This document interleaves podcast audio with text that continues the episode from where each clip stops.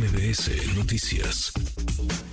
Muy interesante la encuesta que da a conocer eh, de las eras de Motecnia, eh, encuesta aplicada en Monterrey a, partir de este anuncio, el de Mariana Rodríguez como aspirante, apuntaba a ser la candidata de Movimiento Ciudadano a la presidencia municipal. Rodrigo Galván de las Heras, director general de, las Heras de Motecnia. Querido Rodrigo, gusto en saludarte, ¿cómo estás?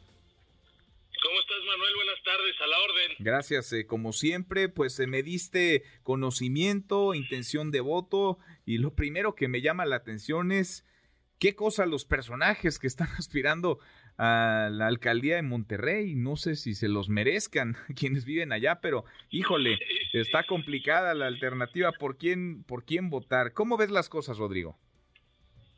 Eh, justo, se ve una caballada eh, flaca, eh, pero lo que sorprende, lo que sorprende es que el gobernador este, no se esperó ni tantito a su primer escándalo para tratar de eh, empezar con el segundo, ¿no? Como, como si quisieras tapar uno con el otro, como tú bien lo dices, estas prácticas se ven, no, no, no son muy nuevas que digamos, ¿no? Sin duda, no son nada nuevas, eh, son más bien eh, política rancia. Eh, vemos, a ver, con las manos levantadas para buscar la alcaldía de Monterrey, a Adrián de la Garza, que ya fue candidato a la gubernatura, el es fue procurador incluso, al Pato Zambrano, que es famoso pues por pura cosa entre célebre y trágica, ¿no? figura del Big Brother, creo que anduvo incluso algún tiempo con, con la tigresa, o no sé si fue él o quién habrá sido, pero bueno. Oye, al abuelo Cruz, que fue futbolista, ahora por Morena estaría buscando la alcaldía. Y a Mariana Rodríguez, a Mariana Rodríguez eh, Cantú, la esposa de Samuel García, el, gobernador. ¿Qué tanto los conocen y a ella particularmente? ¿Qué tanto la gente la quiere, la ve bien? ¿Qué tanta oportunidad, qué tanta chance tiene de ganar, Rodrigo? Mira, eh, yo creo que esto va en dos sentidos o tres sentidos. A ver, el primero es por supuesto, Mariana Rodríguez, de todos los personajes, es la más conocida y la mejor conocida. Su balance es bastante positivo. También el de Adrián, que ya fue, además, ya fue alcalde de Monterrey, ¿no?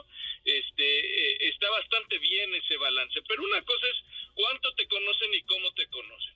Lo segundo es cómo, eh, si estás o no preparado para lo que eh, te estás postulando. Ahí es donde, por ejemplo, el 67% de la gente de Monterrey nos contestó la encuesta diciendo que no cree que Mariana Rodríguez esté preparada para resolver los problemas de Monterrey. Eso es otra cosa. Eh, parece que eh, por lo menos en Monterrey, que han vivido varios de estos fenómenos, estos fenómenos este del independiente, este fenómeno de movimiento ciudadano y lo joven, ¿no? Ellos que han estado a la vanguardia parece que han ido aprendiendo y, por lo menos en Monterrey parece que no es lo mismo este ser famoso que estar preparado, ¿no? Ese es el, el, segundo sentido. Y el tercer sentido es el electoral. 50% de los regios me dicen que prefieren que Luis Donaldo Colosio mm. se relija como presidente municipal, ¿no? Eh, esto, además de causar un conflicto interno dentro de ese partido, electoralmente no es la mejor carta de movimiento ciudadano. Eh, no es lo mismo que seas famoso, no es lo mismo que te siga muchísima gente en las redes, incluso que les caigas bien, que te quieran, a que te quieran como su gobernante, ¿no?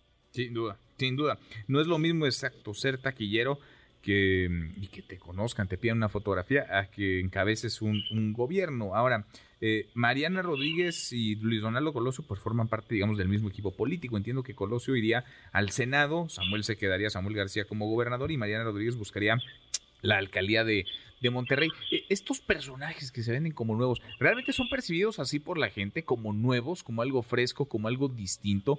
¿O, cómo los ven? Porque da la impresión que sí, son taquilleros, son famosos, pero una cosa es eso y la otra es que en efecto les quieras dejar eh, las llaves del, presupuesto, eh, las llaves de la toma de decisión de una ciudad tan relevante como Monterrey. Ah, eh, digamos que son lo fresco hasta que no.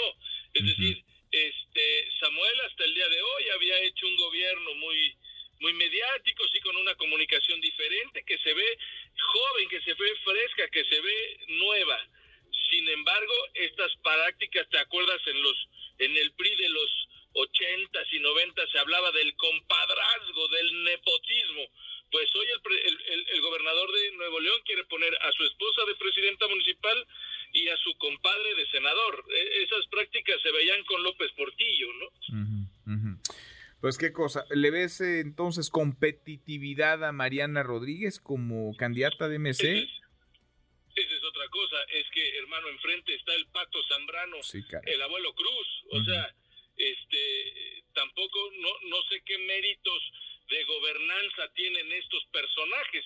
El caso de Paco Cienfuegos, que también está medido ahí, el caso de Adrián de la Garza, pues son gente, digamos, políticamente probada. Adrián, cuando salió de su de, la alcaldía, estaba eh, muy bien evaluado, ¿no? Entonces, me parece que la competencia con Adrián no tendría, o con Paco Cienfuegos, no tendría oportunidad. Este, Mariana, pero eh, si tú ves al resto, Pato Zambrano, tú ves Abuelo Cruz, ¿no? Estamos hablando un poco de lo mismo. Híjole, qué cosa, qué opciones, qué difícil votar en Monterrey, qué cosa. Gracias, Rodrigo, un abrazo. Gracias a ti, hasta luego. Hasta muy pronto, muy buenas tardes. Redes sociales para que siga en contacto: Twitter, Facebook y TikTok. M. López San Martín.